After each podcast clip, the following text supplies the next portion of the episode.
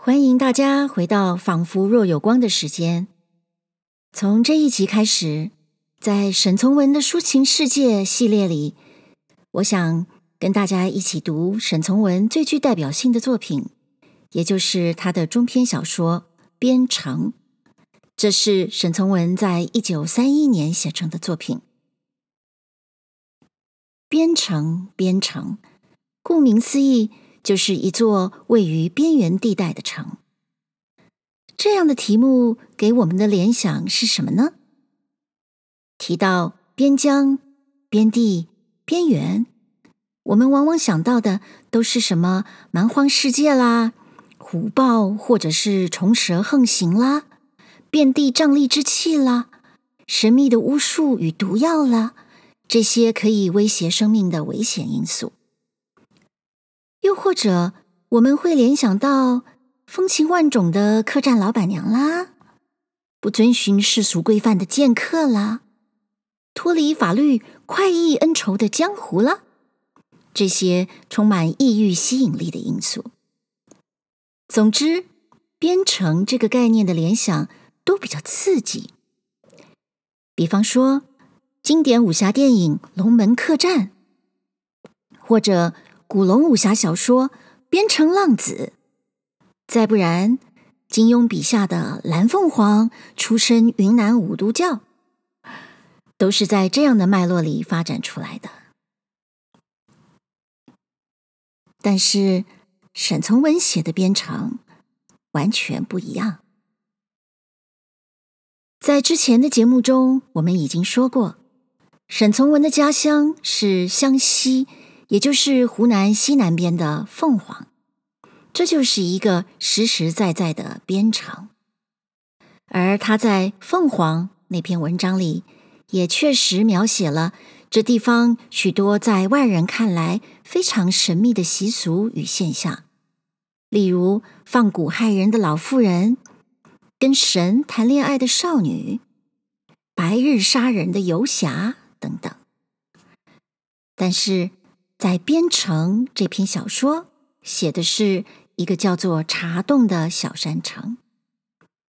虽然说题目是城，其实场景是城外河边的渡口，人物是最最普通不过的渡船老爷爷、可爱的小孙女儿以及两个少年。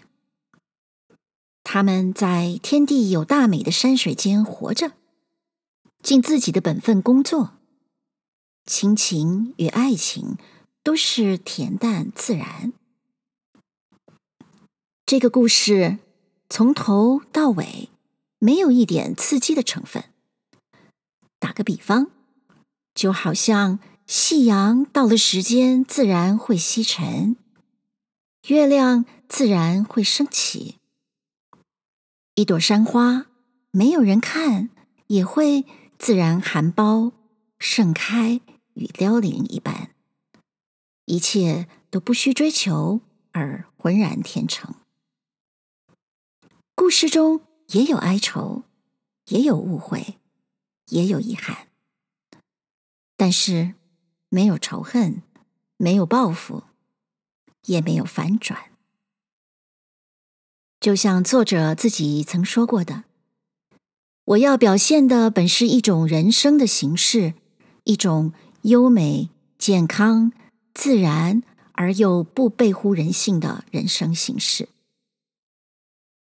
对当时的沈从文来说，描写这样的天然世界，其实还有一个现实的背景，那就是他观察到，在多年的内战、苦难、穷困之中，人的本性会扭曲。会堕落，所以他写着天然而美的边城，也是为了留给人间勇气与希望。我们在读边城的时候，最好能随着作者的描写，在心中构筑一个有视觉、有听觉的环境，就像沈从文其他以湘西为主题的作品一样。他要我们用眼睛看见自然山水景观与人物的形象，用耳朵听见水声谣传声、唱歌声，那天籁与人籁交织的声音世界。好了，接下来我们就一起来读读编程吧。沈从文编程第一章。从四川过湖南去，靠东有一条官路。这官路将近湘西边境，到了一个地方，名为茶洞的小山城时，有一小溪，溪边有座白色小塔，塔下住了一户单独的人家。这人家指一个老人，一个女孩子，一只黄狗。小溪流下去，绕山居流，约三里，便汇入茶洞的大河。人若过溪越小山走去，则只一里路就到了茶洞城边。溪流如弓背，山路如弓弦，故远近有了小小差异。小溪宽约二十丈。河床为大片石头做成，静静的水，即或深到一高不能落底，却依然清澈透明。河中游鱼来去，皆可以计数。小溪既为川湘来往孔道，水常有涨落。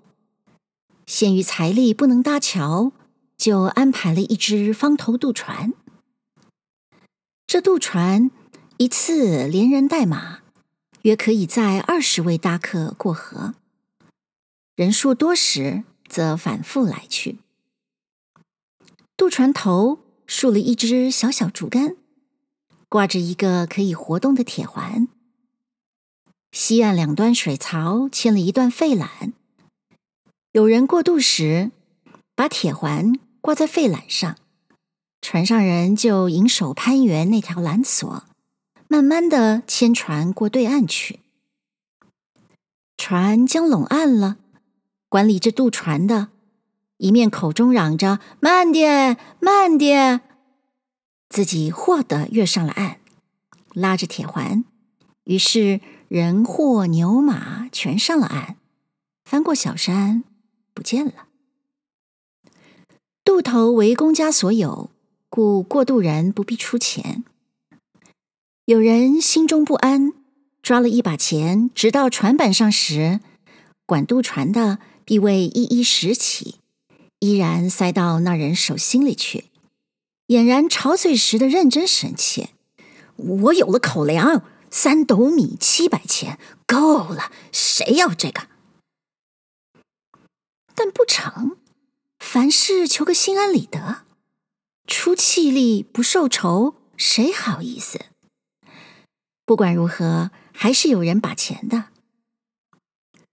管船人却情不过，也为了心安起见，便把这些钱托人到茶洞去买茶叶和草烟，将茶洞出产的上等草烟一扎一扎挂在自己腰带边。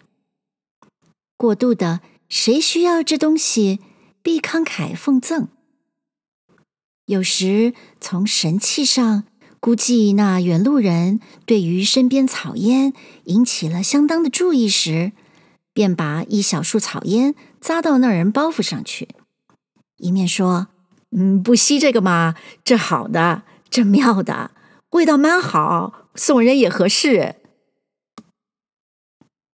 茶叶则在六月里放进大缸里去，用开水泡好，给过路人解渴。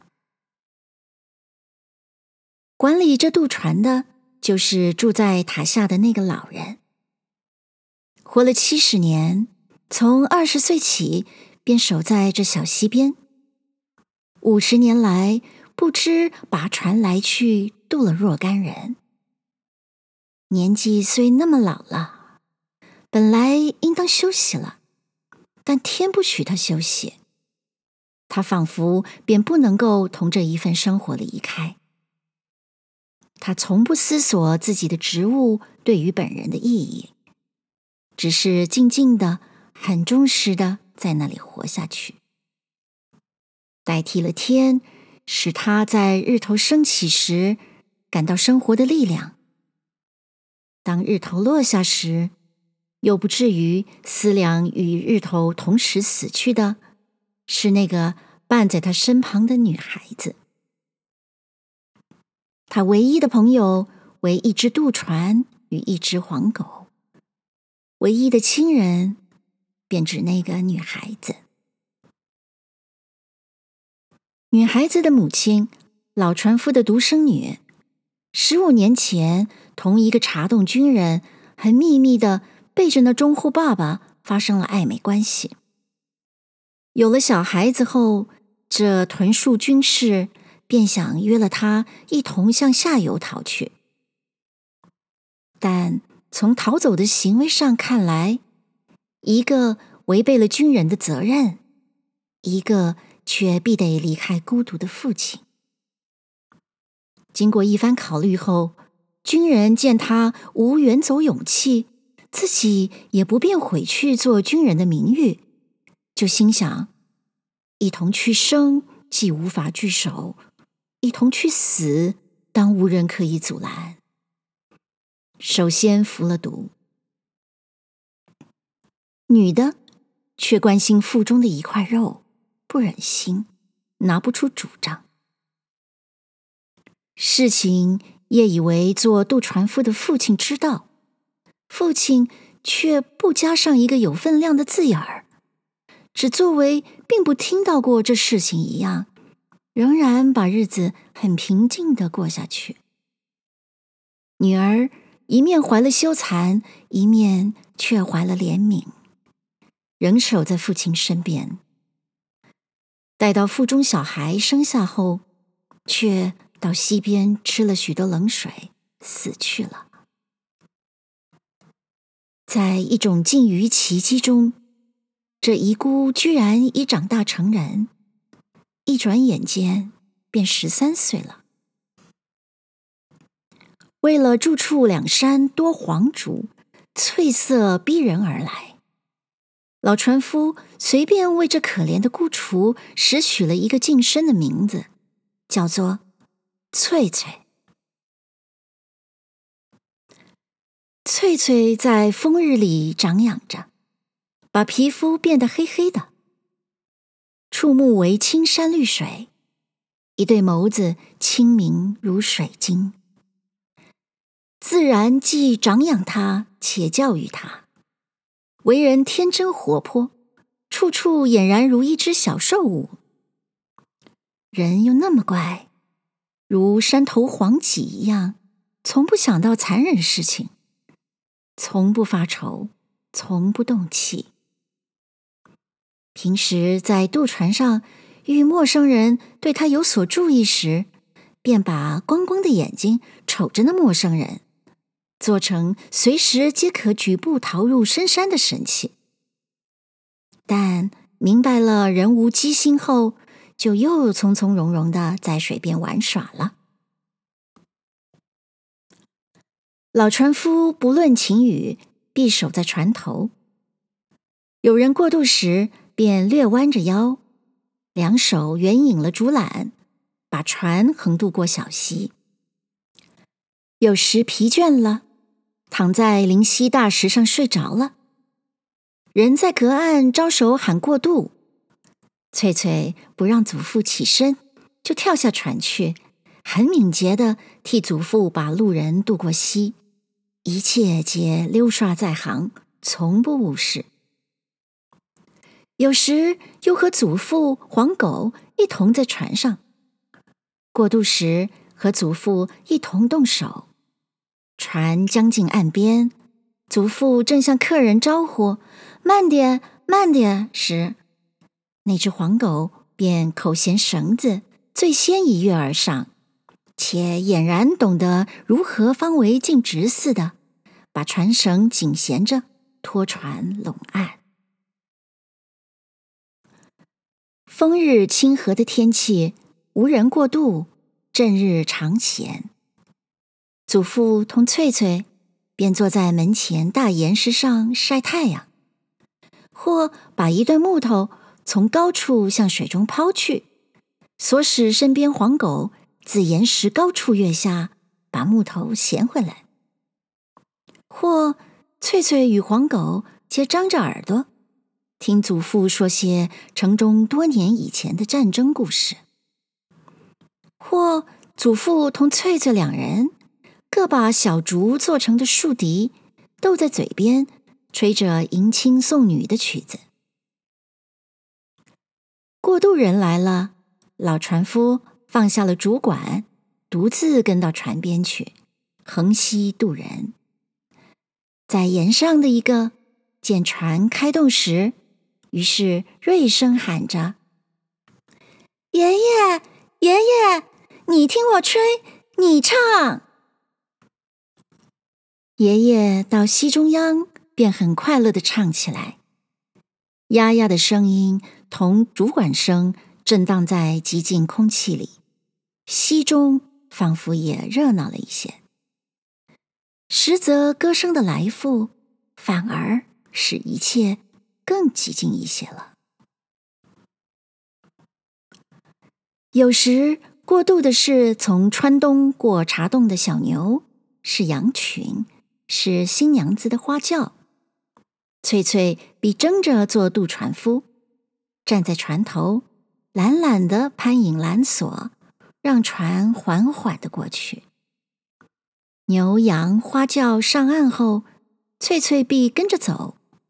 站到小山头，目送这些东西走去很远了，方回转船上，把船牵靠近家的岸边，且独自低低的学小羊叫着，学母牛叫着，或采一把野花敷在头上，独自装扮新娘子。